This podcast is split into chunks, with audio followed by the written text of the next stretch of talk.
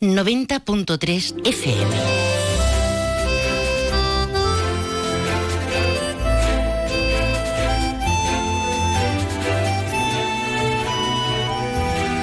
Más de uno Jerez. Leonardo Galán, Onda Cero.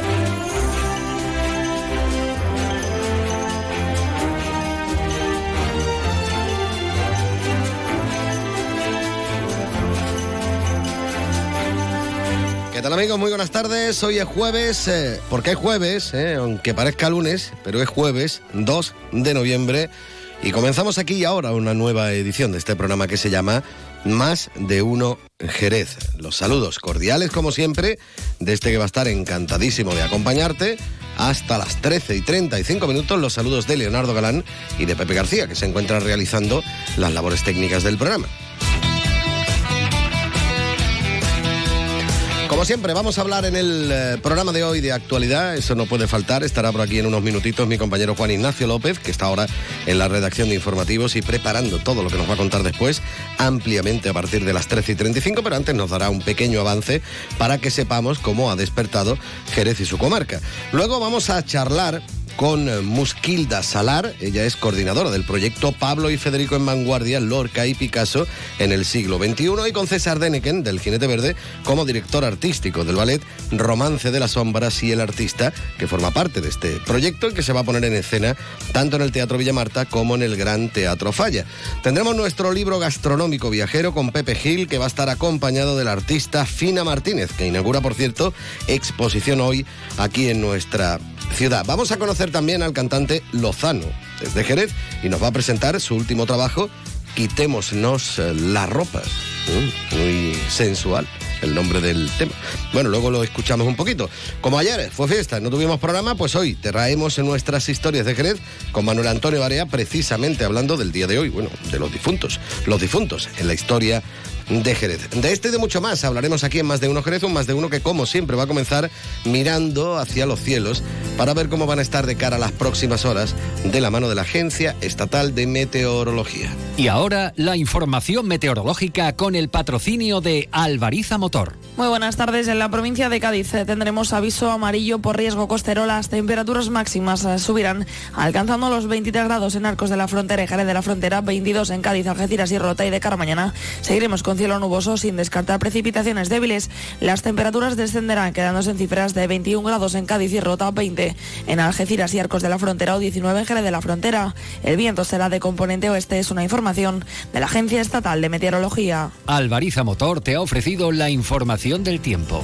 El nuevo Mitsubishi ASX puede ser ese coche que ves aparcado en la puerta de un colegio o en lo alto de una montaña o surcando la autopista hacia la puesta de sol. Puede ser personal, todo tuyo, o familiar, o el vehículo oficial de un equipo de fútbol sala. Puede ser híbrido, enchufable. Sí, el nuevo Mitsubishi ASX puede ser lo que tú quieras, pero es un Mitsubishi. Véalo en Alvariza Motor, concesionario oficial Mitsubishi, Avenida Tío Pepe 21, Jerez de la Frontera.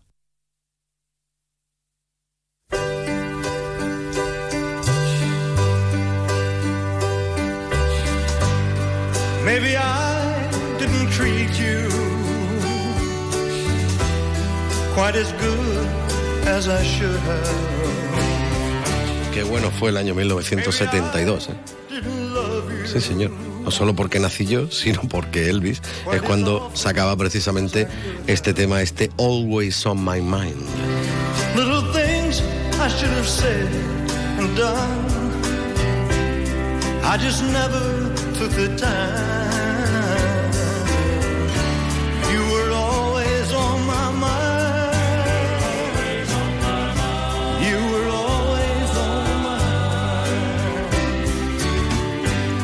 Maybe I didn't hold you all those lonely, lonely times. And I guess I never told you I'm so happy that you're mine. If I made you feel second best, girl, I'm so sorry I was blind.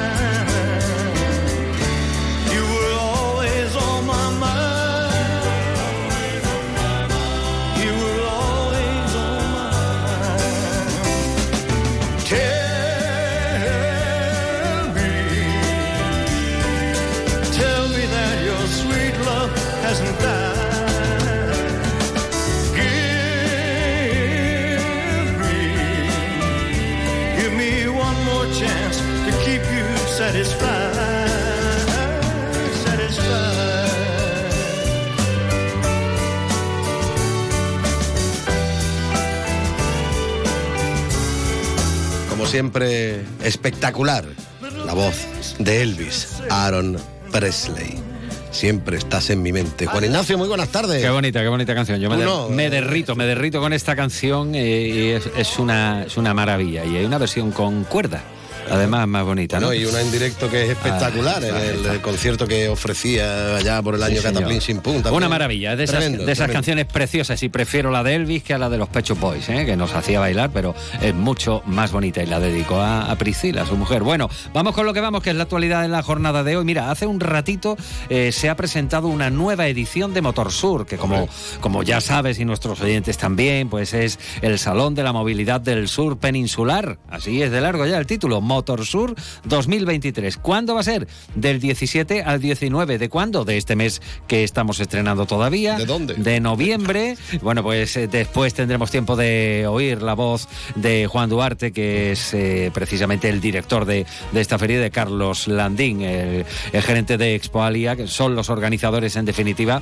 de este evento que tendrá lugar, insistimos, del 17 al 19 de noviembre y eso será aquí en Jerez, en el Palacio Provincial de Ferias y Exposiciones Comerciales, OIFECA Jerez, que es como lo conocemos. También hoy muy atentos hablando del río, después de que en Jerez haya sido escenario de un seminario eh, para hablar de eh, especialmente de la restauración de ríos en tramos urbanos. Aquí tenemos uno, nos coge más por la zona rural, pero nada más que hay que echar un poquito, tirar de hemeroteca y aquellos que estábamos trabajando en aquella época, pues lo conocemos bien, cuando se inundó eh, la zona de las eh, sí, la. Greduela, madre mía, inolvidable. Bueno, pues hay unas 13.000 personas y cerca de 7.000 viviendas en la provincia eh, eh, que están ahí, En zonas inundables. y son las destinatarias de las acciones que recoge este documento, insistimos, pues he presentado, he presentado en este seminario que ha tenido lugar en Jerez. Dispositivo municipal para el Día de los Difuntos, que es el día en el que estamos hoy, que concluye hoy el dispositivo.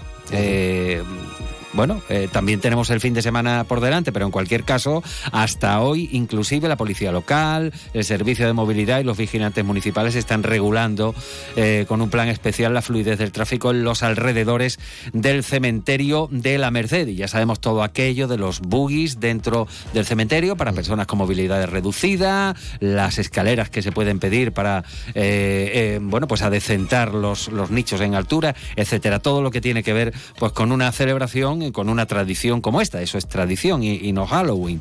Y hablamos también de los presupuestos eh, presupuestos de la Junta de Andalucía, la valoración que hace la propia Junta, Que la es una tradición ya. ¿no? también eh, el reflejo que tiene Jerez, que es igual que la valoración de, de la Junta, porque pertenecen a la misma fuerza política, y después ya vienen pues las eh, las críticas. Lo más significativo de esto es que hay partidas eh, para vivienda y, y en una de ellas se especifica para la conclusión de la rehabilitación de la Asunción. O sea que es un respiro, en este caso, para los vecinos, como también para los vecinos de San Juan de Dios, que van a ver, esperemos que la fecha sea más pronto que tarde, cómo ese centro cerrado a cal y canto de, de FPO en San Juan de Dios, pues se va a convertir en un centro eh, de FP eh, para el sector aeronáutico y aeroespacial. Y ya está, ya no me, ca- me callo porque hay más cosas que contar, pero lo haremos a partir de las 2 menos 25. Hay una cosita, hombre.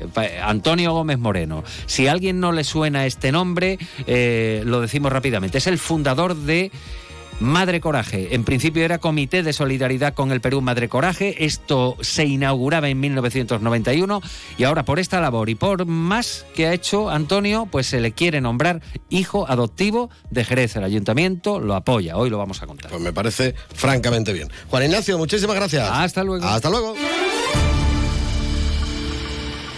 Más de uno. Honda Cero Jerez. Leonardo Galán. Luce Shopping, el mayor centro outlet de la provincia de Cádiz, patrocina este espacio.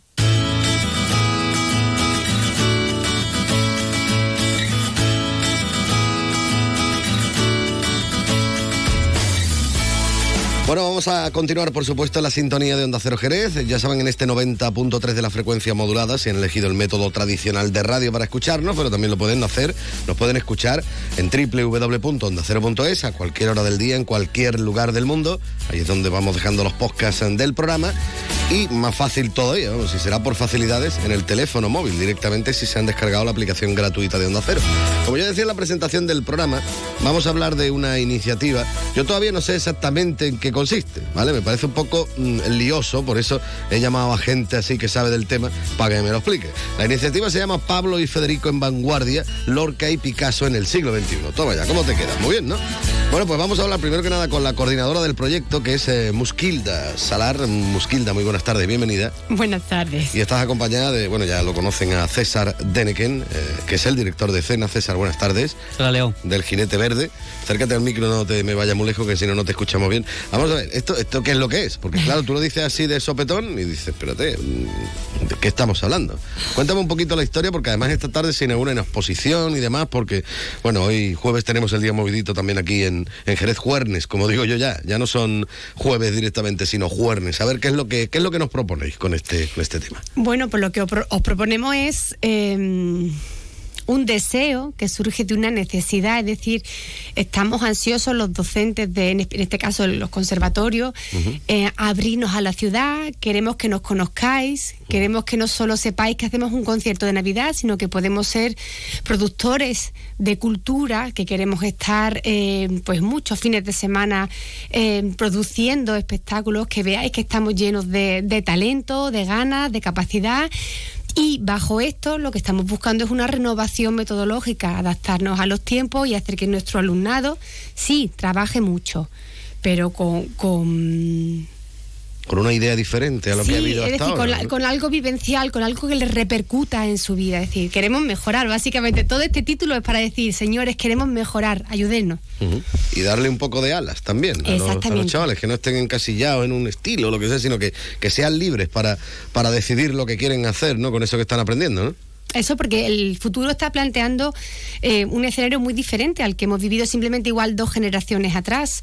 Eh, ahora se demanda otro tipo de cultura, otro tipo de artistas, hay otro tipo de trabajos eh, absolutamente diferentes. A mí que me iba a decir hace apenas 15 años, que no hace más, que iban a insistir los influencers. ¿Eso qué es? Sin embargo, es un trabajo y por lo visto bastante bien bastante remunerado. Bastante bien. Entonces, pues lo que queremos es dotar a nuestro alumnado, este alumnado que está estudiando arte, tanto música como danza como artes plásticas, porque en este proyecto estamos estos tres troncos, decirles, señores, mirar, esto es un abanico de, de- de posibilidades. Eso po- podríamos decir que viene por parte del conservatorio, Joaquín Villatoro, pero también aparece eh, César Deneken y, como dices tú, también incluso, bueno, está lo que es la Escuela de Arte de Jerez, ¿no? Implicado en el proyecto. Ahí hay mucha gente metida también detrás, ¿no? Te Pues lo digo a sí, ti, César. a mí, a mí, a que mí, me pues. miras así con esa cara. pues sí, la verdad es que hay mucha gente implicada. Bueno, y también está el Conservatorio de Danza de Cádiz metido en esto y la verdad que se hace realmente, somos cuatro, somos cuatro patas por una mesa, el Conservatorio de Música, el de Danza, la Escuela de Arte y el Jinete Verde, que hacemos este espectáculo que realmente no es el título real, el- se llama... Sería Romance de las Sombras y el Artista. Ese es el ¿no? título, que todavía estamos... El proyecto al completo. Tenemos, sería un lo pro- otro que he tenemos dicho un problema por definirlo, no sabemos si es ballet, si es teatro, si es multidisciplinar, porque realmente tenemos ballet, tenemos danza contemporánea, tenemos escuela boleta, tenemos flamenco, tenemos teatro, tenemos Música. música en vivo. eh, es un espectáculo que tiene mm, Fotografía, como la exposición de fotografía, esta tiene la tarde, ¿no? exposición, realmente es un arte total lo que estamos haciendo en este proyecto y la verdad que tenemos muchas ganas de, de que la gente lo vea. Ujú. Bueno, ¿y por qué eh, te llaman a ti para participar? ¿O, fuiste tú el que tuviste la idea y juntaste a todo el mundo? No, sé, pues esta te vez no he sido yo. Yo te conozco como polvorilla que eres, digo, no, eh, ya se valía en otra, ¿no? Te llamaron a ti directamente. Bueno, ¿no? me llamó ella, me llamó. Gilda, bueno, porque ya el año pasado hicimos un trabajo que es de Babar y lo hicimos en el Conservatorio de Música y la verdad es que tuvo un resultado espectacular y gustó mucho y con que prometimos que no volveríamos a hacerlo, Eso eh, es. Doy, doy fe que prometimos que no íbamos a hacer más. pues nos liamos en esto. Mosquilda me dijo, mira, está el tema de Picasso, está el tema de Lorca. Entonces, bueno, ¿y de cómo hablamos? Pues Mosquilda quería hablar de la vanguardia. Y dije, bueno, pero ¿vanguardia en qué sentido? ¿Vanguardia en que vamos a hablar de la vanguardia en plan, ¿esta es la vanguardia o vamos a ser vanguardistas? Y ella me dice, vamos a ser vanguardistas. Vale, ¿vamos a ser para público pequeño o vamos a irnos a público adulto? Público adulto, vamos, nos vamos con todo para adelante, ¿no? Sí, con todo. Y así empecé a escribir una historia que al principio me tiraba al suelo todo el tiempo, me decía, esto no me gusta, esto no me gusta, esto no me gusta, hasta que poco a poco, bueno, tampoco poco a poco, casi menos de un mes, fuimos, se fue armando un guion, un guion que también para mí me exigió muchísimo porque nunca había escrito coreografías, nunca había, nunca me había metido en, el- en- en tema ballet, en tema baile, en tema danza. Y ¿Cómo se escribe coreografía? Pregunto. haciéndolo, Bueno, realmente. ahora cogida una vuelta y hace un Exactamente, eh, y- una cantidad de acciones que vas, vas metiendo y vas imaginando y tienes que ir, ir viendo cómo, cómo eso se va entrelazando y va teniendo un sentido. Además que vamos a trabajar, y bueno, trabajamos con música eh, que se ha realizado para el montaje por Manolo y Ángel, que eh, se han pegado un currazo de un año eh, componiendo y creando una música especial para esto. Entonces, mm, ha sido un espectáculo, ha sido una... No he sido yo el, el, el, el- el- el bicho, pero me ha encantado. Me ha encantado poder infectarme. Sí, pero he ido disparando más o menos Sí, y sí, orientando un poco sobre lo que se quería hacer, ¿no? Eh, háblame un poquito de lo que es el argumento, de lo que vamos a ver, porque luego, mm, verá, estamos comentando toda esta cuestión, que hoy es la cuando se inaugura esa exposición fotográfica, de lo que vamos a poder ver más adelante en el, en el Teatro Villamarta, ¿no? Contame un poquito qué es lo que vamos a ver en el teatro, exactamente, un poco el argumento de, de lo que veremos en el teatro, cuándo, dónde, cómo y por qué. Bueno, pues ¿Y cuando... por qué tan barato? También. bueno, pues cuando... Porque es el 20... No, porque son cinco pavos, ¿no? Me parece lo que vaya a cobrar Sí, la porque- entrada. Eso en el Teatro Villamarta es un poco impensable. ¿no? Queremos llenarlo. Claro, lo que queremos es llegar a todo Yo lo he llenado una vez, pero fue gratis. Yo también. Nosotros No también, pero gratis. No no cuenta, ¿no? eso es follería. Bueno, claro, lo que queremos es llenarlo, queremos que, que más en los tiempos que viven, que madre mía, con cuánto vale el paquete de arroz y el litro de, de aceite, no queremos que el dinero sea una excusa, porque esto no lo hacemos por dinero. Sí es cierto que hay una parte que, bueno, pues al final hay que, hay que recabar algo de fondos porque si no te cuesta a ti el dinero, entonces también tienes que comprarte el paquete de arroz. Entonces, bueno, si entre todos aportamos, creemos que es un poco más viable. Lo que queremos es llegar a la ciudad, por eso ese precio. Queremos que vengan no solo las familias de los niños que participan, sino que ojalá despertemos la curiosidad en Jerez para que venga a ver qué es lo que ocurre aquí en su conservatorio de música y qué es lo que ocurre en la, en la provincia y qué es lo que ocurre en la escuela de arte. Es decir, que vengan a ver todos esos talentos emergentes que dentro de 10, 15 años ellos serán los protagonistas de, de- la vida cultural, esperemos, y ojalá de, de nuestra ciudad. Pues, ¿qué vamos a ver? Mira. Precisamente, claro, queríamos hablar de vanguardia. ¿Por qué? Porque necesitamos innovar. Es decir, los conservatorios en especial eh, seguimos todavía muy anclados en cómo se daba clase hace mm, 150 años.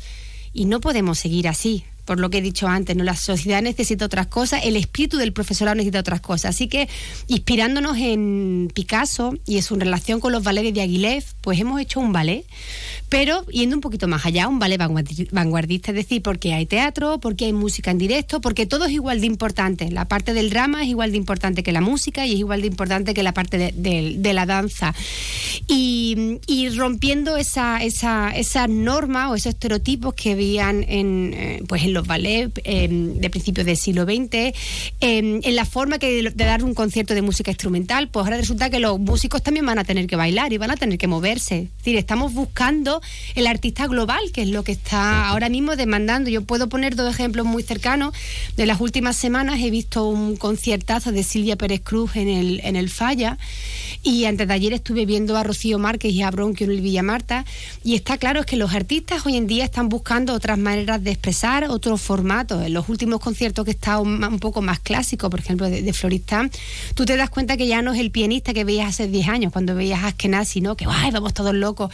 Hay algo que está cambiando. Pues eso es lo que queremos mostrarle a nuestros alumnos y además queremos que lo hagan viviéndolo. No te voy a contar que el futuro es esto, no, vívelo tú. Súbete a esas tablas y ve el teatro lleno. Me cuesta mucho que queremos. trabajo imaginarme yo interpretar música clásica y moviéndose. los Pues lo hay. cuesta, ¿eh? No, no, ¿verdad? Yo te creo totalmente, pero que digo que, es que me cuesta, ¿eh? Me cuesta. Pero bueno, ¿cuándo, ¿cuándo es? ¿Cuándo, lo- ¿Cuándo lo vamos a poder ver en el Teatro Villamarta? ¿Cuándo lo vamos a poder escuchar? ¿Cuándo lo vamos a poder disfrutar en el Teatro Villamarta? Tenemos dos funciones. El 23 estrenamos en el Teatro Falla y el día 25, sábado 25 de noviembre, estaremos en el Teatro Villamarta y la entrada son 5 gritos. Ya se puede comprar la entrada o en la taquilla del teatro o en ticket de entradas. Así que está muy fácil. Sí, por favor, venga. Acompañarnos. Hombre, bueno, y contadme más cositas, a ver, eh, más, más cositas que me llamen la atención. Pues mira, me ha llamado la atención lo que has dicho de los músicos moviéndose. Bueno, yo los he visto moverse toda la vida, pero porque yo me muevo en otro tipo de música, no en la música clásica. Pero me refiero que, mm, aparte de mm, esas mm, cuestiones así más eh, actuales y más de, de vanguardia y de futuro, ¿qué más nos vamos a, a encontrar precisamente sobre las tablas del Villamarta y del Falla? Que no sabía lo del Falla. Pues mira, una de las cosas importantes es que uno de los, uno de los, de la- de los espectáculos están dentro del Festival de Música Española de, de Cádiz. Es la primera vez que un conservatorio de música se va a subir a, esa- a ese escenario dentro de ese marco. Entonces, bueno, pues estamos muy contentos de haber abierto esa pequeña veda, que ojalá salga todo muy bien, que sacamos todos muy contentos y cada año, pues muchos conservatorios puedan tener esa, esa oportunidad. Y mira, otra cosa que creo que, que es importante, eh, porque quizá tiene una visibilidad menor, que nosotros hemos transformado el Conservatorio Joaquín Villatoro en un espacio expositivo. Es decir, estamos buscando esa enseñanza que tú quieres dar sin, sin, sin pretender y quieren que, que- que los niños aprendan sin sin demasiada atención. ¿Por qué? Porque lo que queremos llenar en la cabeza de imágenes subjetivas, de, de- de creatividad, de queremos queremos em, abonar al artista, no al alumno, a un artista. Entonces, bueno, nuestro centro de repente cada dos meses es una cosa totalmente nueva. Hemos roto el inmovilismo, que es una cosa muy típica de, de los conservatorios.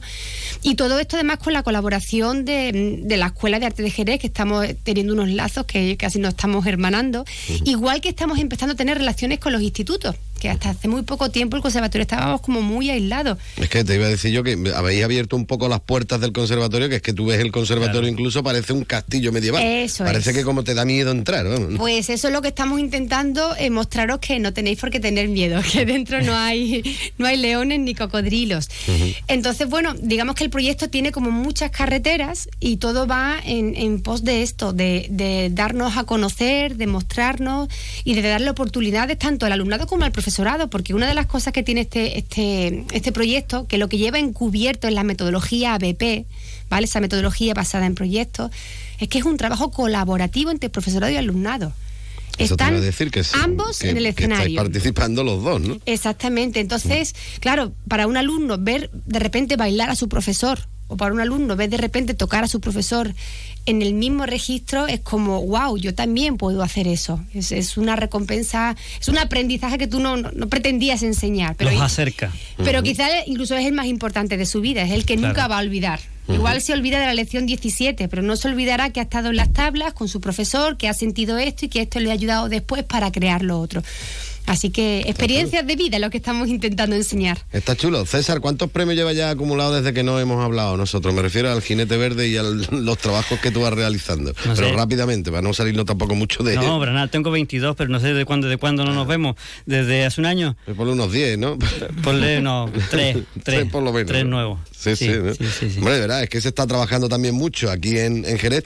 Y yo no sé si suena lo suficiente, ¿vale? Yo sí te doy el altavoz cada vez que puedo. Claro. Pero no sé yo si suena lo suficiente de, de las cosas que se están haciendo en nuestra ciudad artísticamente hablando. Y, y por eso, bueno, pues me gusta a mí en el programa de vez en cuando también hablar de estas cosas y de, de cosas que al principio a lo mejor me cuestan trabajo entender, pero luego cuando me lo explican bien, ¿eh? pues queda mucho, mucho más claro.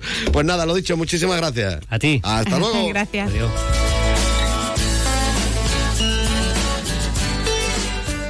¿Conoces el único centro outlet de la provincia de Cádiz? Visita Lutz Shopping y encuentra las primeras marcas con hasta un 70% de descuento durante todo el año. Y no te pierdas el mejor ocio y restauración al aire libre. Para saber más, entra en www.lutzshopping.com. Más de uno. Honda Cero Jerez. Leonardo Galán.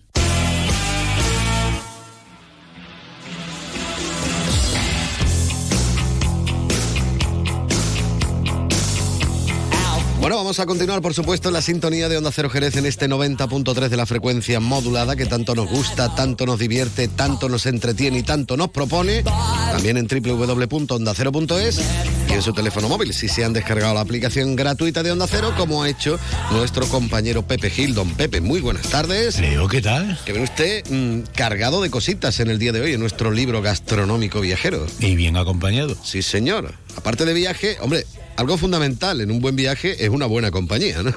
Eso no puede faltar, ¿no? Bueno, ha, ha habido ocasiones que he intentado sacar del tren en toda marcha a, a la compañía, pero en este caso no, todo lo contrario. Esperemos que no. Bueno, está con nosotros en los estudios, eh, concretamente, Fina Martínez. Ella eh, va a inaugurar una exposición esta tarde, concretamente en la avenida Descartes número 4, en el local number one, eh, en el Café Cactus. Se llama la exposición Lo Nuestro. Eh, Fina, muy buenas tardes y bienvenida. Hola, ¿qué tal? Buenas tardes. Como si estuvieras en tu casa, ¿eh? Muchas gracias. Bueno, eh, ella viene por recomendación, ¿eh? porque todavía las recomendaciones existen en este mundo. No, mm, estuvimos hablando hace dos o tres semanas, no me acuerdo exactamente cuándo, con Graciela Hernández, que también es artista y exponía en este mismo lugar. Y me estuvo hablando de un ciclo de exposiciones. Y digo, oye, mira, pues hacemos una cosa. A medida que vayan sacando nuevas exposiciones, vamos trayendo a los artistas. Además son artistas que, como es tu caso, no es que sea hiper conocida en el mundo mundial. Pero es más, eh, tú dices que eres ceramista, es más que pintora, ¿no? Realmente me dedico a la cerámica. Ajá. Mm. Cuéntame un poquito qué es lo que haces habitualmente. Porque estamos hablando de cerámica, luego nos centramos en lo que es la, la exposición de, Mm. de esta tarde.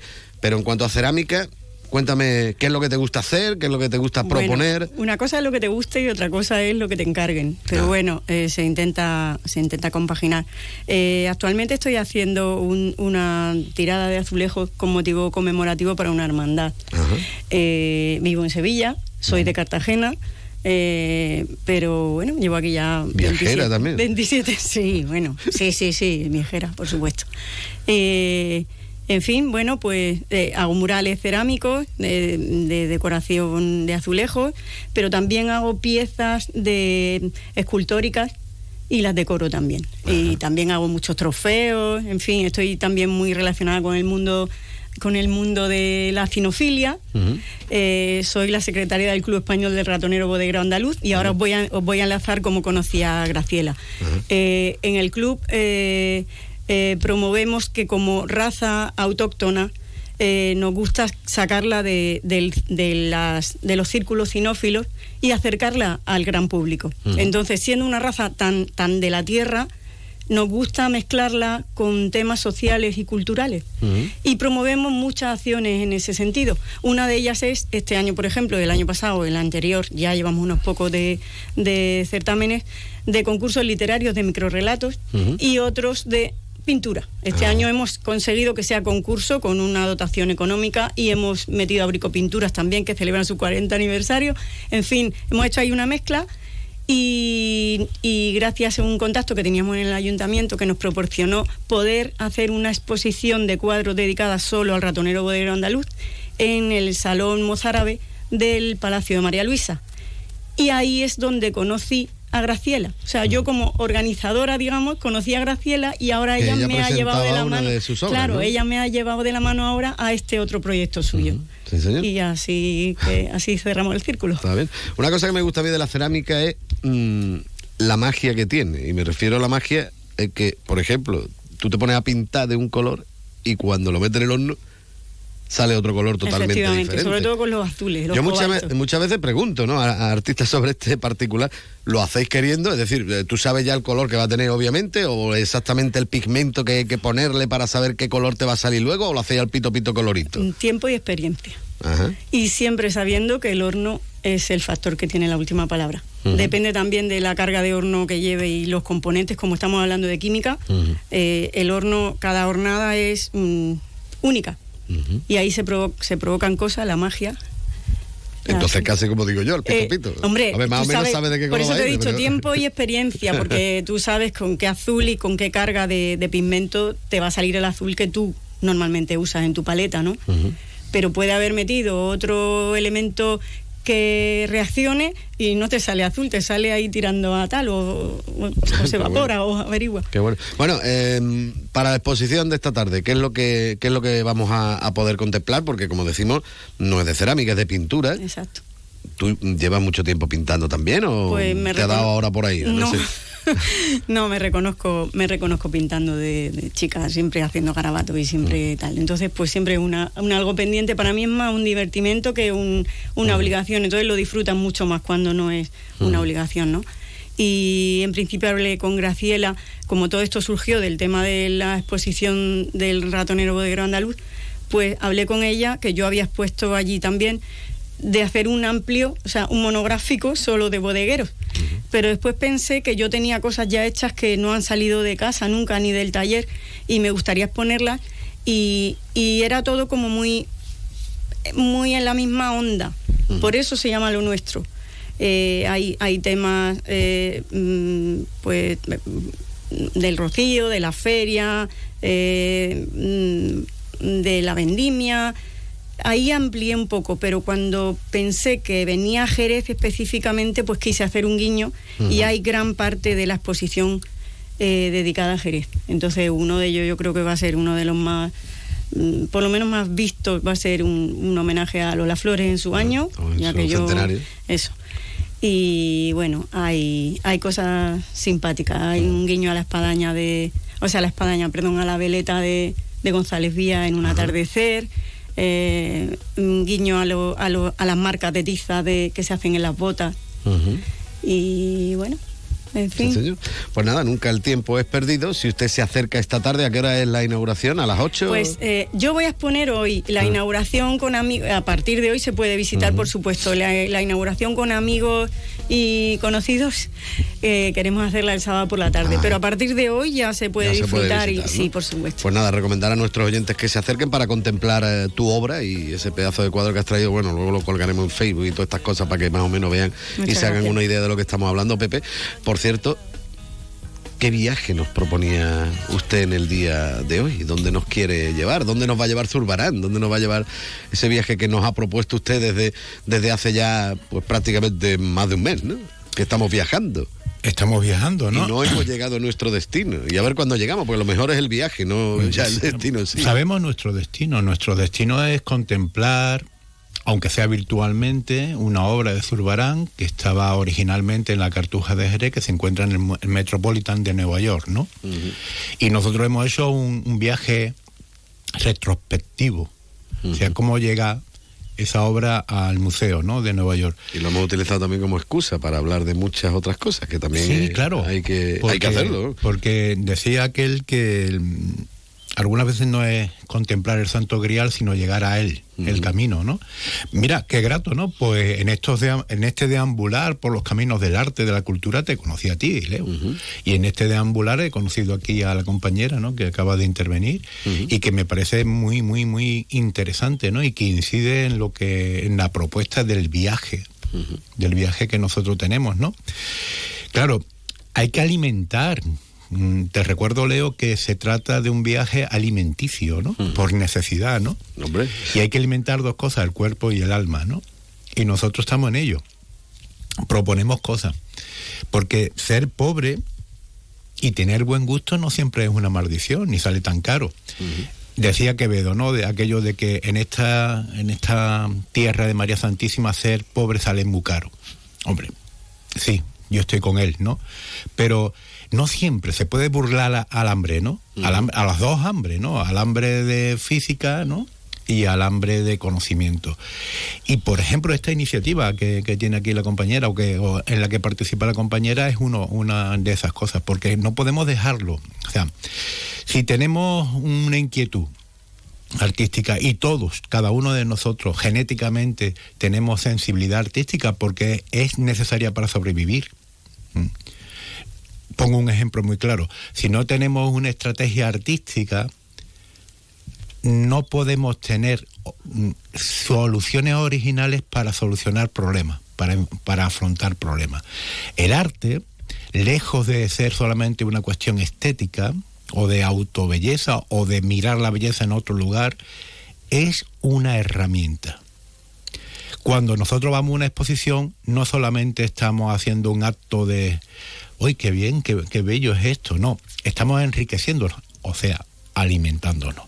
Yo, vamos, yo estoy encantado con estas propuestas porque, porque lanzarnos a ver una exposición no es solamente conocer una obra artística, sino conocer a la persona que la ha realizado. Por lo tanto, conoce otras perspectivas, otras formas de pensar y eso te enriquece. Yo estoy muy encantado, ya digo, de estar aquí y estoy alimentándome. Y eso es importante. También es importante, como te decía yo antes, con el cachondeo, como digo yo, ¿eh? El tema de las sinergias, de que se vayan conociendo personas y de ámbitos diferentes, o bueno, o del mismo ámbito, ¿no? Eso siempre también enriquece un poquito a, a cada uno de los que se conocen, ¿no? Fíjate qué cosa, te pongo un ejemplo que parece que no tiene relación, pero tiene relación. Acaba- acabamos de pasar el Día de Todos los Santos y la noche previa de Halloween, ¿no? Aparte de las críticas a una cabalgata, ¿no? O una marcha zombie. Bien, a mí no, no entro en considerar cuántos zombies había en esa marcha o cuántos faltaban. A mí lo que me parece es que son actividades culturales que trascienden incluso a la propia tradición. O sea, está claro que yo estoy por la tradición, pero ¿quién le pone puerta al campo? ¿Por qué no contemplar las dos posibilidades, no? Y hay una cosa muy curiosa. Los niños. El otro día llegué a emocionarme y eso que mi médico dice que no tengo corazón, que por eso no voy a sufrir nunca. Pero llegué a emocionarme porque llamaron a mi puerta con esto de truco o trato o de susto o trato. Los ¿no? caramelos, ¿eso? Sí, sí, y yo no tenía caramelo. Entonces me excusé, ¿no? Y demás. Y le pedí perdón a los nenes, ¿no? Que estaban súper emocionados porque estaban haciendo tiempo para ir a esa cabalgata, ¿no? Y me recordó a mi infancia y a cómo mi abuela convocaba a todos mis primos, se disfrazaba y los asustaba y después le daba castaña, nueces y demás. Y eso me encantó. ¿Por qué? Porque esa tradición antigua nuestra es muy parecida al Halloween al final. Si le quitamos toda la venta comercial y toda la parnafernaria, la esencia es la misma. Es, con, es tener un antídoto ante el terror de la muerte. Y el arte tiene mucho que ver con eso. Cuando nos presenta Zurbarán esas escenas, que curiosamente excluía la sangre, y eran escenas pavorosas algunas de ellas, o, todo, o todos los pintores de aquel tiempo, nos están mostrando el, el terror, pero de una forma bella. Cuidado, no hago apología del terror. ¿eh? Para eso se encargan ya nuestros, algunos dirigentes políticos en lugares próximos donde hay guerra. Me refiero a que nosotros también debemos aprovechar eso. Ese niño volvió después, uno de esos niños volvió y llamó a mi puerta. Y digo, pues le voy a tener que decir lo mismo, que no tengo caramelo, le voy a dar un trozo de tortilla de patata o algo. Y venía con una bandeja Para darme a a ti. caramelo. Bueno. Vaya. Eso es lo que vale. Sí, señor. ¿Y hoy qué nos propone usted para comer? ¿Caramelo? No, No. no, mira, mm, como siempre, porque ser pobre también implica, pues, con como está la cosa de cara, ¿no? Sí, pero con usted siendo pobre me pego yo unos festivales que no son Mm, normales. Sí, sí.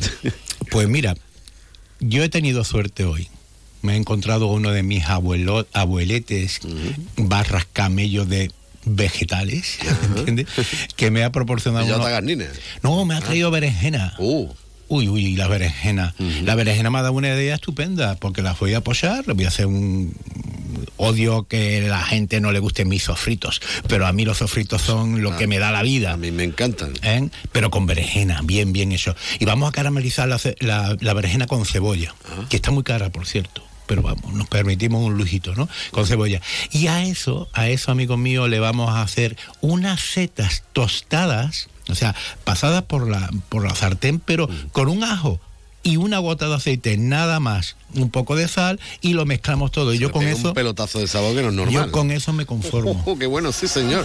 Con eso nos vamos mm, rock and roleando alrededor del mundo, como decían Status Quo en su día, ya que estamos viajando con nuestro libro gastronómico viajero, pues hay que aprovechar un poquito. Recordarte esta tarde la exposición que se inaugura, bueno, no extraoficialmente, como quien dice, que ya podemos ver de- del artista Fina Martínez. Fina, muchas gracias por haber estado con nosotros, Muy amable, muchas por haber gracias. compartido un ratito de tu tiempo y de tu, y de tu obra, y luego veremos la exposición, a ver qué es lo que nos encontramos y lo contaremos. Pepe Gil, muchísimas gracias, como siempre. Hello. Venga, a bailar un poquito, vámonos.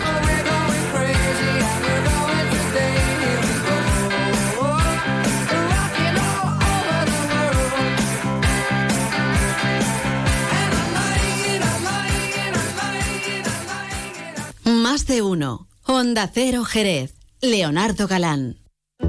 La Cultureta. Análisis, opiniones y recomendaciones literarias y audiovisuales. Esta es una novela que habla en realidad sobre una crónica del siglo entero, que conecta la Guerra Fría con la caliente. Todo que- eso conforma una serie de detalles que hace que la serie sea extraordinaria y que sea distinta. a ¿Cómo cuentas eso en un formato narrativo? Porque la narración requiere orden, un sentido. Lo que tienen los relatos es que todo funciona. Pero ¿cómo cuentas La algo que no Cultureta Gran Reserva con Rubén Amón. Los viernes a la una y media de la madrugada. Y cuando quieras, en la web y en la app de Onda Cero. Te mereces esta radio. Onda Cero, tu radio.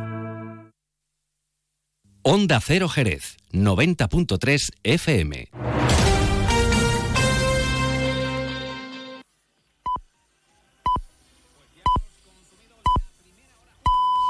Es la una de la tarde, mediodía en Canarias.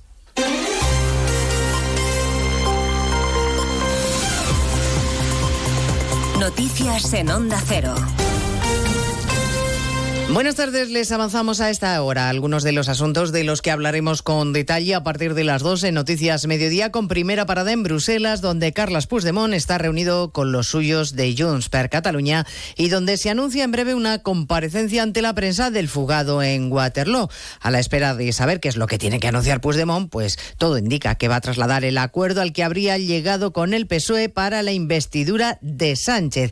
A partir de ese momento, claro, el siguiente paso será registrar el proyecto de ley de amnistía en el Congreso si es que no se ha hecho ya, puesto que se puede realizar de manera telemática. Los movimientos a esta hora son intensos. Eh, se está produciendo en este momento un debate entre el expresidente del gobierno, José María Aznar, y el líder de la oposición, Núñez Feijóo, en la Universidad Francisco de Vitoria. Y el expresidente del gobierno acaba de calificar de esta manera al candidato a la presidencia, Pedro Sánchez. Y yo lo digo con toda claridad. El señor candidato Sánchez es un peligro para la democracia constitucional española. Y los españoles nos tenemos que dar cuenta de esto, porque se ha puesto la Constitución y el Estado del Derecho al servicio de los que lo quieren romper. En ese foro, como les digo, participa también Núñez Feijó, que ha hablado esta mañana de fraude electoral, de indignidad y de humillación para España. Esta semana ha llegado a utilizar el día del cumpleaños de la futura jefe del Estado para tapar una decisión indigna. Y lo peor es que sabemos que en las próximas horas o minutos, o quizás ahora mismo lo está haciendo, será capaz de volver a superarse con una indignidad mayor. Bueno, en el vertiente, en la vertiente judicial también hay novedades porque el presidente del Consejo General del Poder Judicial convoca el pleno o al menos acepta que la petición de convocatoria del pleno que le pidieron los ocho vocales conservadores para pronunciarse contra la amnistía. No hay fecha todavía para esa convocatoria, pero previsiblemente podría ser el lunes por la tarde. Eva Llamazares. El CGPJ, el órgano de gobierno de los jueces, deliberará, sí, previsiblemente, el próximo lunes la durísima declaración que proponen ocho de los vocales, todos conservadores, que califican la amnistía como la abolición del Estado de Derecho. Dicen que genera una casta jurídicamente irresponsable e impune por sus delitos. El presidente suplente Vicente Aguilarte tiene que convocar el pleno, ya que ha sido propuesto por más de cinco miembros y valora esa fecha. Previsiblemente será ese lunes por la tarde cuando el pleno analice esta declaración que podría salir adelante si otros dos vocales conservadores votan en blanco o podría no llegar a votarse si el sector progresista, muy contrario al texto, se ausentara provocando falta de quórum. Un texto que efectivamente quieren revisar, un texto que iría acompañado de esa competencia, el traspaso de rodalías, además de incluir a los CDR, por ejemplo, algunos condenados por terrorismo o tsunami democrático en esa amnistía. Bueno, nos ocuparemos ampliamente de todo ello a partir de las 2 de la tarde sin perder de vista el temporal de lluvia y sobre todo viento que azota a medio país este jueves, la nueva borrasca que genera infinidad de problemas en aeropuertos, los del norte del país. Afecta a casi medio centenar de provincias. En Francia no están mucho mejor porque la borrasca llega del norte y en el país vecino hay miles de personas sin electricidad. Corresponsal en París, Álvaro del Río. Lo peor de la borrasca hacia Arán se registraba esta pasada madrugada dejando un muerto, un camionero, al chocar su vehículo con un árbol caído. Hay también 15 heridos, la mayoría leves, entre ellos siete bomberos mientras intervenían por los efectos de este temporal que ha sacudido con fuerza sobre todo las costas bretona y normanda demanda con rachas de viento de hasta 207 kilómetros hora y una ola de 20 metros, récords nunca antes vistos. Los daños materiales son cuantiosos, con árboles arrancados, tejados que han volado y postes eléctricos caídos. De hecho, esta mañana algo más de un millón de hogares estaban sin luz. El tráfico ferroviario, como por carretera, también se ha visto afectado. Lo peor ha pasado, pero continúan los avisos por viento, fuerte oleaje y lluvia. Empieza a ser recurrente. La policía investiga una nueva posible agresión sexual en grupo a una menor de 16 años. La víctima ha denunciado que tres hombres la agredieron en la noche de Halloween en una céntrica zona de Valladolid. Redacción en Castilla y León. Roberto Mallado. Fue la propia víctima la que presentó la denuncia ante la policía. Los hechos se habrían registrado en la madrugada del 1 de noviembre sobre las 2 de la mañana en la zona del Campo Grande, en pleno centro de la ciudad. Agresión sexual cometida presuntamente por tres varones a los que ahora está intentando identificar y localizar la policía. Tras solicitar la presencia de los agentes, la menor de 16 años fue trasladada a un centro hospitalario para hacerle allí un chequeo. Después registró esa denuncia que ahora investiga la Unidad de Atención a la Familia y Mujer de la Policía Nacional. Y les contaremos además a partir de las 2 la última hora en Gaza, donde por segundo día se mantiene abierto el paso de Rafah. Decenas de extranjeros siguen abandonando la franja por el paso fronterizo hacia Egipto. De todo ello hablaremos en 55 minutos cuando resumamos la actualidad de este jueves 2 de noviembre. Elena Gijón, a las 2, Noticias Mediodía. Como el y el gato. Como siempre, como todos los fines de semana, dispuestos a pasar un buen rato charlando de esos buenos amigos que son los no racionales que conviven con nosotros en nuestros hogares. Todo sobre las mascotas con Carlos Rodríguez. Sábados a las 3, domingos a las 2 y media de la tarde y siempre que quieras en la app y en la web de Onda Cero. Patrocinado por Menforsan, los especialistas en cuidados, higiene y cosmética natural para las mascotas. Te mereces esta radio. Onda Cero, tu radio.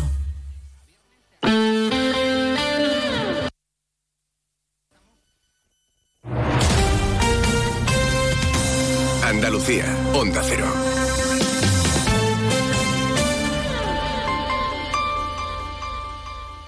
Disfruta el mes de Black Friday con Social Energy. Llévate 200 euros en tu batería virtual con Quiroluz, con seguro todo riesgo incluido los dos primeros años y grandes descuentos con hasta 25 años de garantía en todas nuestras instalaciones de primeras marcas. Pide tu cita al 955 44 11 11 o socialenergy.es y aprovecha las subvenciones disponibles. La revolución solar es Social Energy. Sobre todo, Onda Cero Andalucía.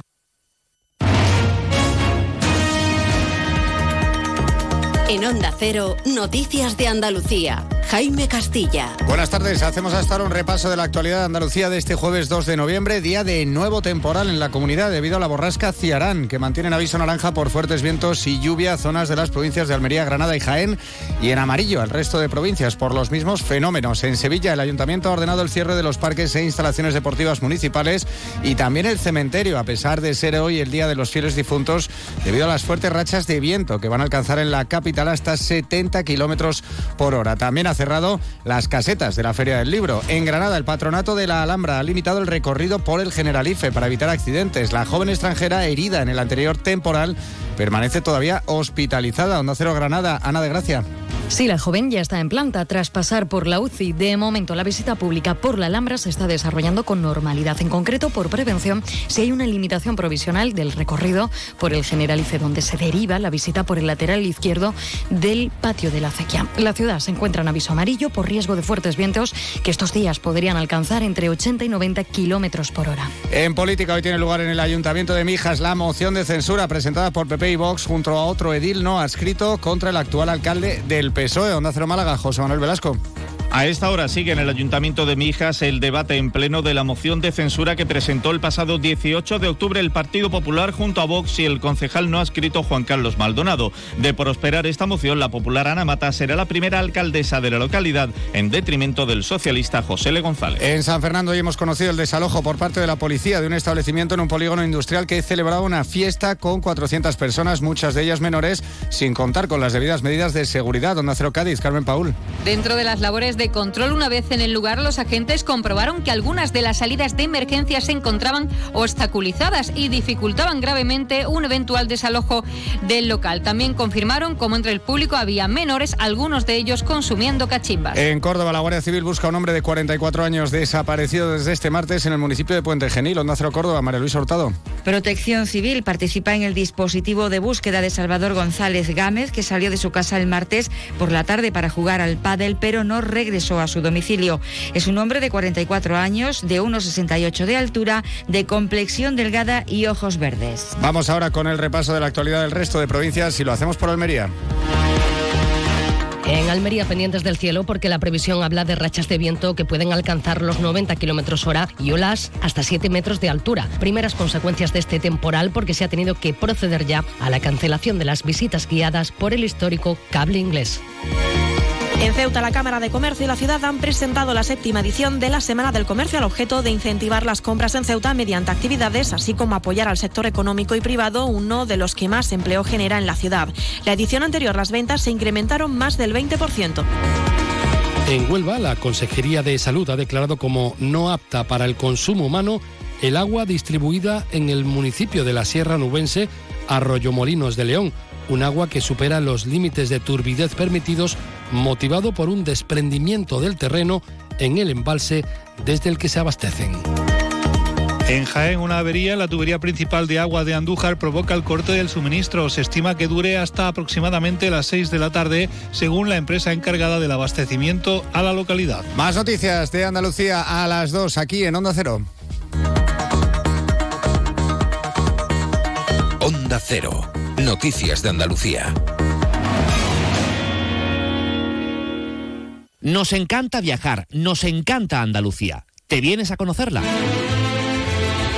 Iniciamos nuestro viaje cada miércoles a las dos y media de la tarde y recorremos Andalucía contigo.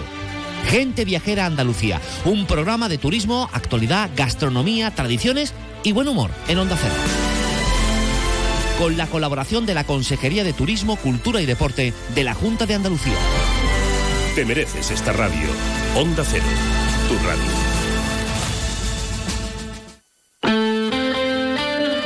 Onda Cero Jerez, 90.3 FM. Más de uno. Onda Cero Jerez. Leonardo Galán.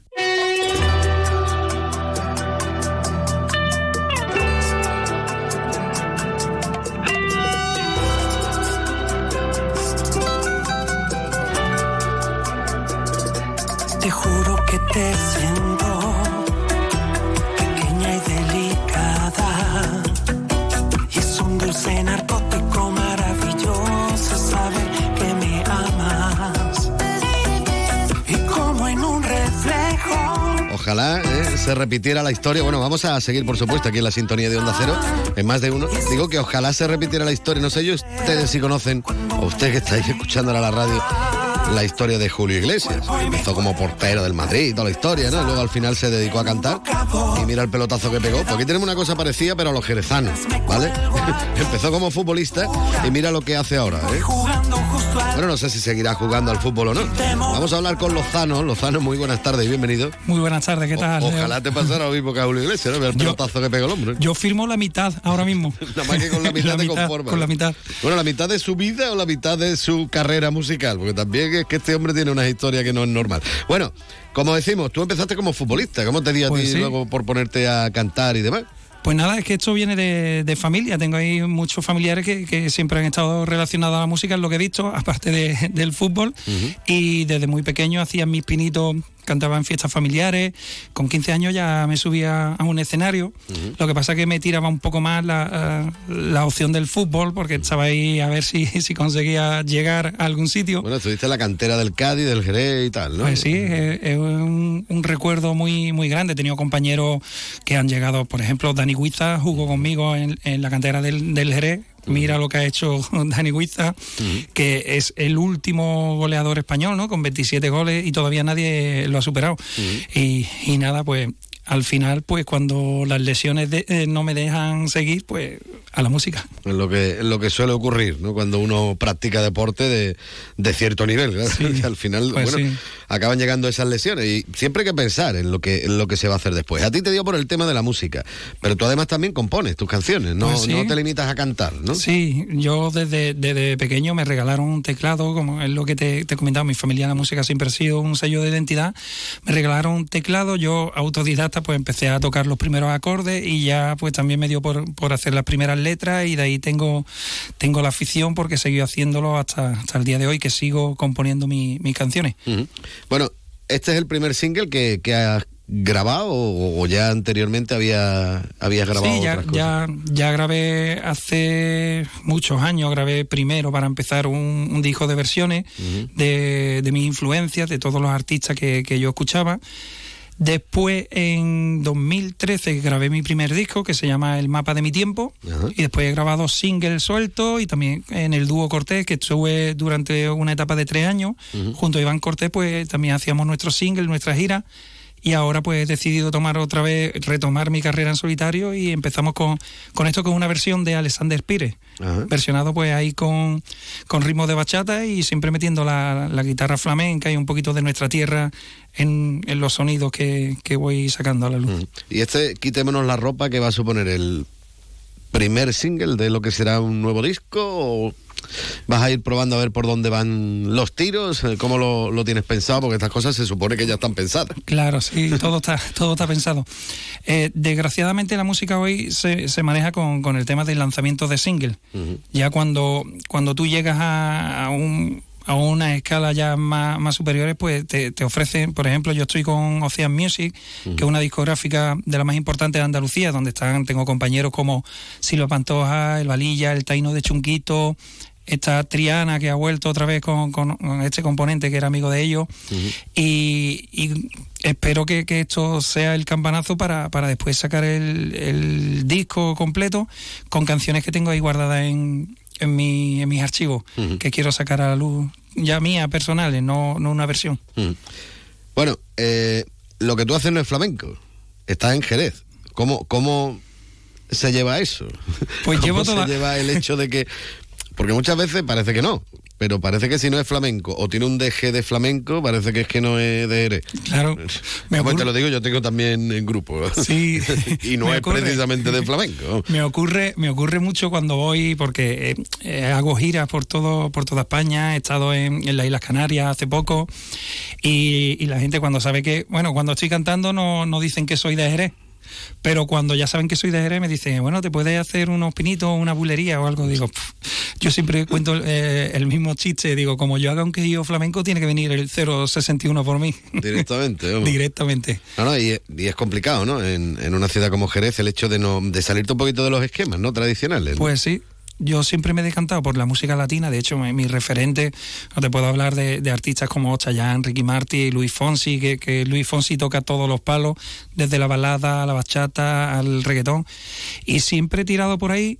Lo que pasa que, mm, como soy de aquí, digo, bueno, la, la cuestión que tú me estás mostrando ahora, siempre le meto el, el trocito de Jerez. No, de hecho, en este videoclip es Jerez totalmente. Sí, bueno, eh, el ahora, ahora, antiguo. hablamos, ahora hablamos del videoclip, Sí. me dices cómo, cómo lo habéis organizado, porque realmente, bueno, eh, mm, de promoción turística jerezana total, vamos, porque sale desde el Alcázar, la catedral, vamos, mm, además, bueno, incluso grabaciones con drones, me imagino que habréis tenido hasta que pedir permiso, ¿no? Pues para, sí, poder, pues sí. para poder hacerlo. Cuéntame un poquito cómo fue el proceso de, de la creación de este vídeo musical. Pues nada, yo eh, como en, en mi anterior grupo, Dúo Cortés, pues eh, era originario de Cádiz. El último videoclip que grabamos lo hicimos en Cádiz.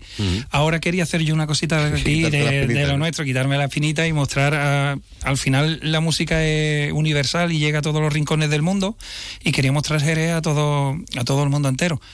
Y como no, pues irnos al casco antiguo, mostrar la pedazo de catedral que tenemos, el Alcázar.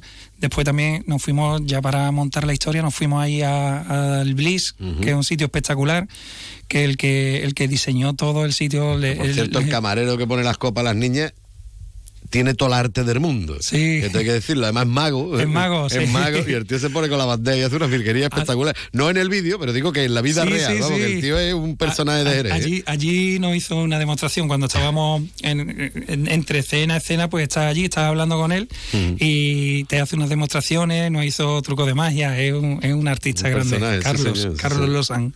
Bueno, y, y las modelos también que te acompañan, bueno, modelos, verás, mm, actrices. Actrices, eh, Pues eh, las dos chicas son, una es empresaria, pero ha sido, siempre se ha dedicado al mundo de, de la música porque era bailarina en, en los festivales de 40 principales, hacía la gira de 40 principales y la otra chavala pues hace sus pinitos en corto y demás. Y luego también sale una chavala bailando por ahí en medio. Sí, Laura, Laura Domínguez es alumna de, de Macarena de Jerez. Yo tengo mucha amistad con Macarena. En principio se lo propuse a ella, pero me decía, yo como cuadro en bachata, le digo, vamos a mezclar ahí. Y me dice, tengo una alumna súper aventajada que, que baila todo y la verdad que, que lo que hace Laura es impresionante porque está bailando una bachata pero a, a flamenco. Ey, ey. No, es que tiene algunas partes de guitarra también ciertamente interesantes. Háblame de los músicos. A ver, venga, ¿qué músicos te acompañan en este, en este tema? Pues los músicos son, son de Granada, son de Granada, que son los que suelen venir conmigo en, en la gira. Entonces, está, está Diego, está Juan, que son gente que han hecho giras con, con todos estos grandes, con Silvia, con, con Valilla, con toda esta gente. Entonces, ahí hemos formado un grupo importante y ya no, nos conocemos a la, a la perfección. Bueno, eh, recomendar a nuestros oyentes que, que se metan en, en YouTube, que es donde lo van a poder encontrar más fácilmente, que busquen a Lozano con este Quitémonos la ropa, van a ver un vídeo muy bonito, porque la verdad es que es muy bonito, merece la pena, y ahora lo que les recomendamos es que nos bailen un poquito con, con este tema. Jesús, muchísimas gracias por haber estado con nosotros aquí Muchas en Onda. Cero. Busquen Lozano, ¿eh? Lozano, eh, el nombre artístico de este hombre. Magnífico, vámonos. Te juro que te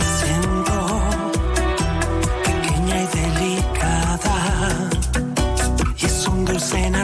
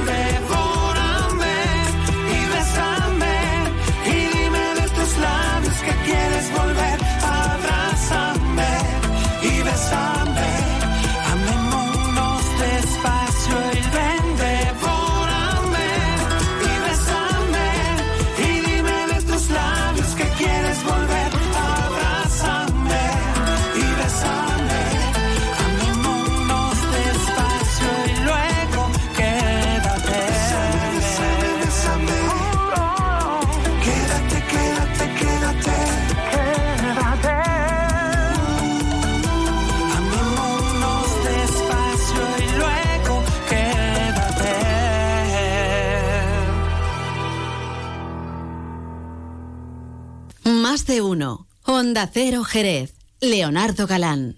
Descubre el otoño en las Dunas Shopping. Todas nuestras firmas se visten de colores y tendencias y te invitan a inspirarte en nuevas rutinas y divertirte en familia. Ya estamos listos para una temporada llena de colores y las mejores propuestas. Las Dunas Shopping da la bienvenida al otoño. Síguenos en nuestras redes sociales para estar al día de las aperturas de las nuevas firmas, de los eventos y sorteos. Nuestro objetivo es conseguir un Jerez más limpio. La ciudad necesitaba una mejora en materia de limpieza y hemos reforzado el servicio estos meses con un plan especial. Ahora te pedimos que nos ayudes en el reto de mantener limpia nuestra ciudad. Ayuntamiento de Jerez. Más de uno. Onda Cero Jerez. Leonardo Galán.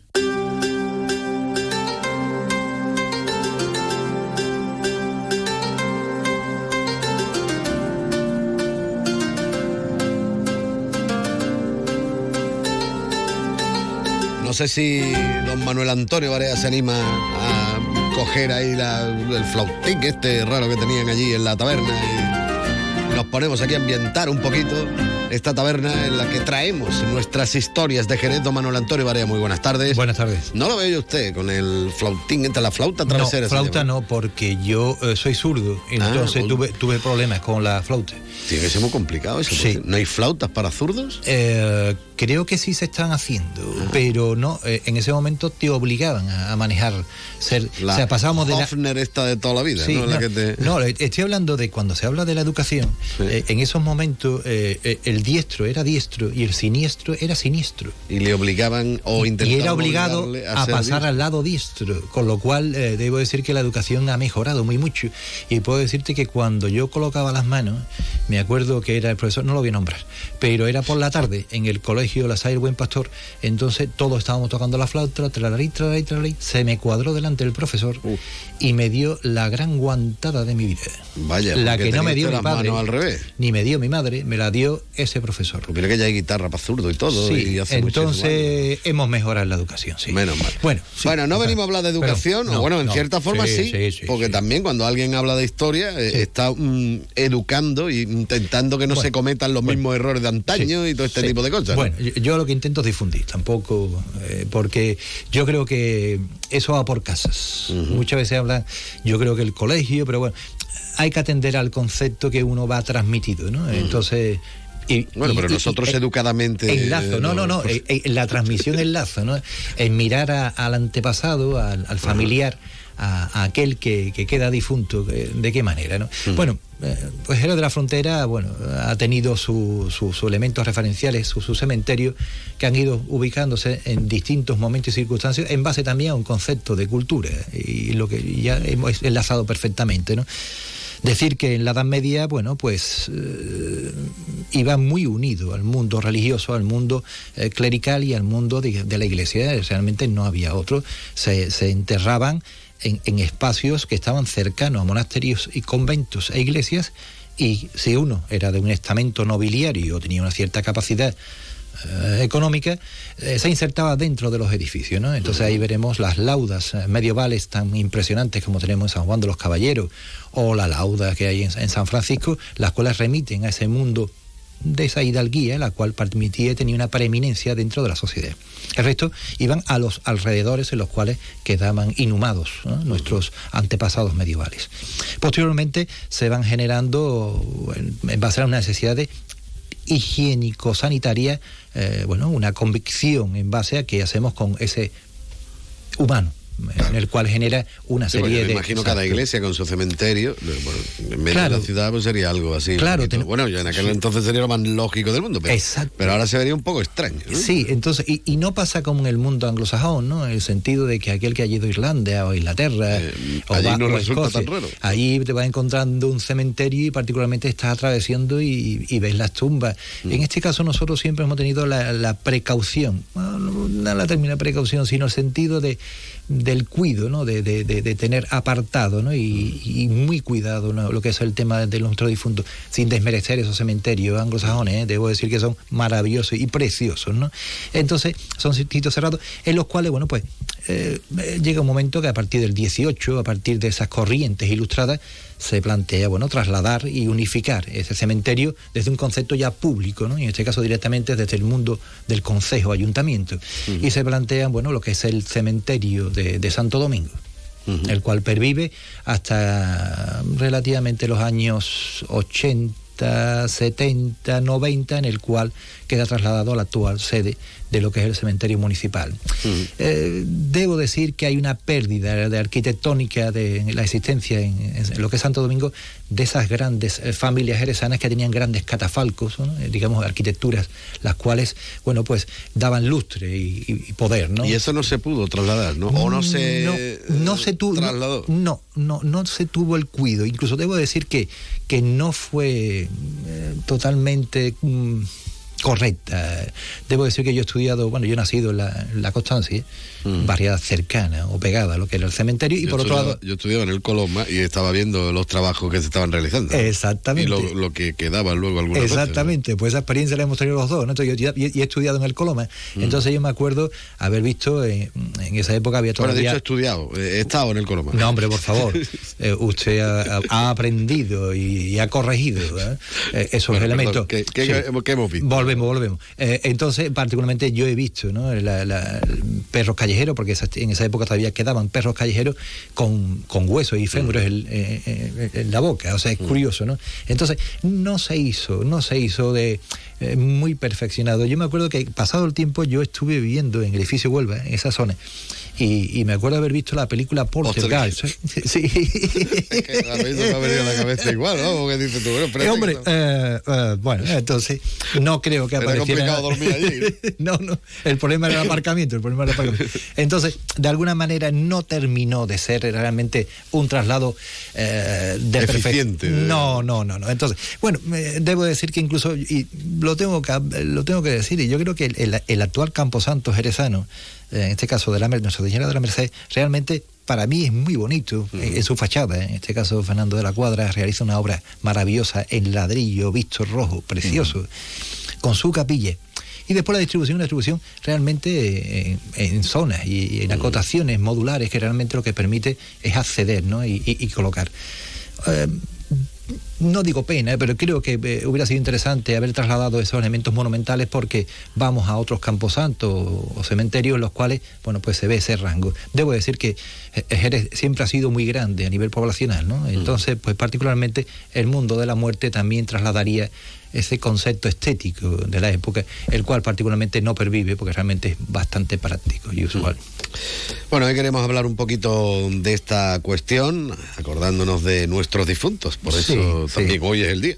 ¿eh? que todo hay que decirlo y sí hombre yo debo decir que eh, recordar a nuestros difuntos es recordar nuestro nuestros pasados nuestra genealogía y realmente identificarnos y posicionarnos en el presente en el sentido de, de, dónde venimos, ¿no? Y sobre todo mirar de una manera diferente hacia el futuro. Creo que lo has dicho, ¿no? La mirada a la, historia es el aprendizaje de lo que pasaron y, hemos podido aprender de ello y también de desaprender aquello que realmente no es necesario. Pues nada, como siempre, un libro abierto. Don Manuel Antonio Varea, muchísimas gracias. Hasta luego. Hasta luego.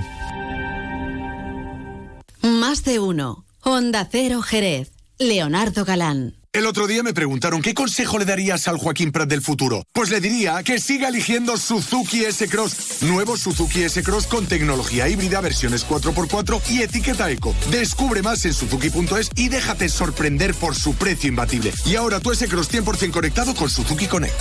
Suzuki S-Cross. Cross the line. Véalo en Alvariza Motor, concesionario oficial Suzuki. Avenida Tío Pepe 21, Jerez. Más de uno. Honda Cero Jerez. Leonardo Galán.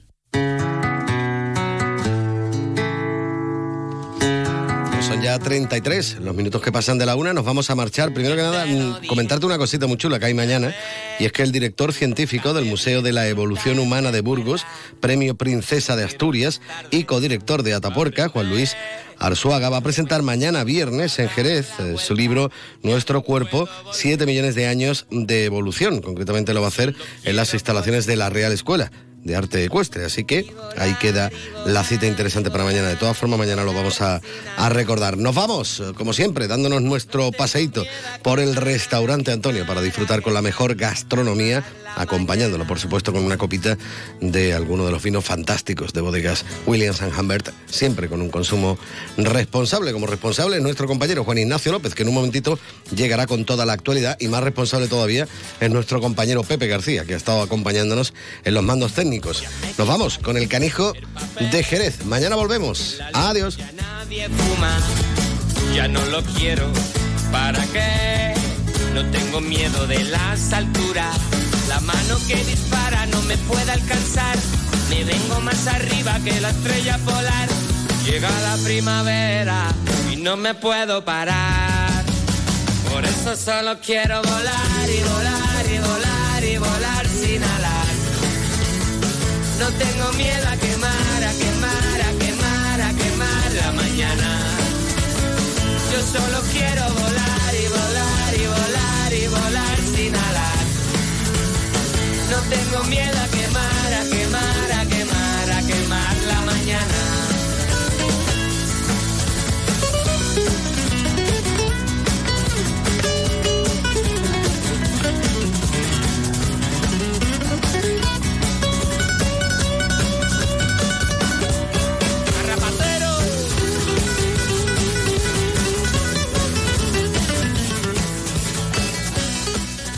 Onda Cero Jerez. 90.3 FM.